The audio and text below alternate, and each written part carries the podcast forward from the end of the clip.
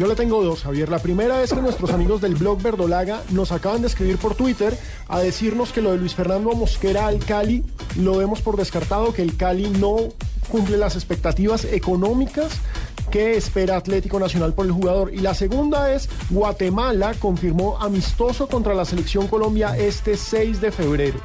El presidente de la Federación Guatemalteca de Fútbol, Brian Jiménez, afirmó que las dos selecciones se medirán en Miami durante esta fecha FIFA. Una empresa norteamericana nos invitó a jugar el 6 de febrero en Miami ante Colombia. Nosotros ya aceptamos y tengo entendido que Colombia también aceptó, comentó el máximo dirigente del fútbol guatemalteco. A Guatemala lo dirige Ever Almeida, ¿no? Aquel legendario arquero de la selección eh, uruguayo, pero que atajó por la selección paraguaya y, Y que fue figura, Olimpia. fue figura del Olimpia de, de Paraguay. Muy cercano a Luis Cubilla, heredero de, de ese modelo de fútbol, de zona y presión. Un total de 13.855 aficionados han acudido esta mañana al mini estadi de Barcelona para presenciar en directo el entrenamiento de puertas abiertas que la plantilla del equipo azulgrana acostumbra hacer siempre en las fechas navideñas. Ha sido una sesión fundamentalmente lúdica en la que el balón ha sido el protagonista, primero con los clásicos rondos del bobito, luego con el ejercicio de posición y finalmente con el tradicional partidillo. Tito Vilanova no dirigió el entrenamiento y ha dejado el protagonismo a sus jugadores. El legendario futbolista portugués Eusebio da Silva defendió la renovación del paraguayo Oscar Cardoso por su capacidad goleadora en el Benfica. A sus 29 años, Cardoso vio un delicado proceso de renovación ante la expectativa de que su contrato, con una cláusula de 60 millones de euros, acabe en el 2014. Está siendo el jugador más importante en la historia por encima de Cristiano Ronaldo, de acuerdo a las últimas encuestas. Eusebio, figura y goleador del Campeonato Mito. Mundial de 1966. No nació en, en el continente europeo, en era de Mozambique. Exactamente. La pantera de Mozambique, así se le denominó a Eusebio.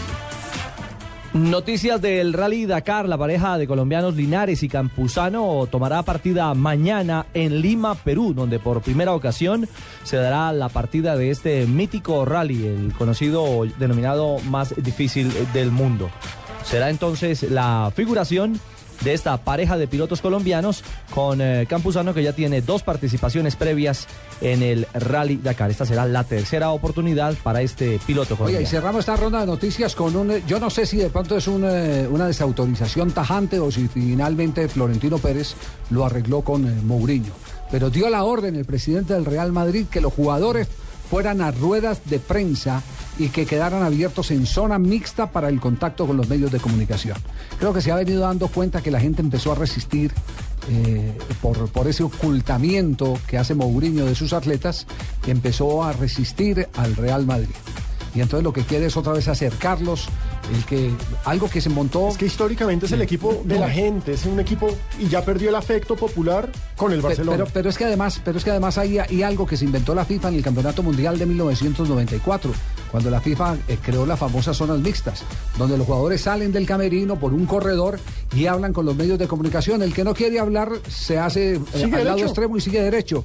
Pero abrió esa, esa oportunidad justamente porque la FIFA lo primero que consiguió es que el deportista tiene que ser, para que se multiplique la afición, tiene que ser muy cercano a los medios, porque los medios terminan siendo el puente de comunicación con los hinchas. En cuatro días de este año 2013 han hablado ante los medios de comunicación Iker Casillas, Cristiano Ronaldo, Sergio Ramos y Álvaro Arbeloa. Están hablando todos. Pesos pesados, sí, Sí, también. señor. Como habló también Reinaldo Rueda después de ser eh, eh, clasificado como el noveno técnico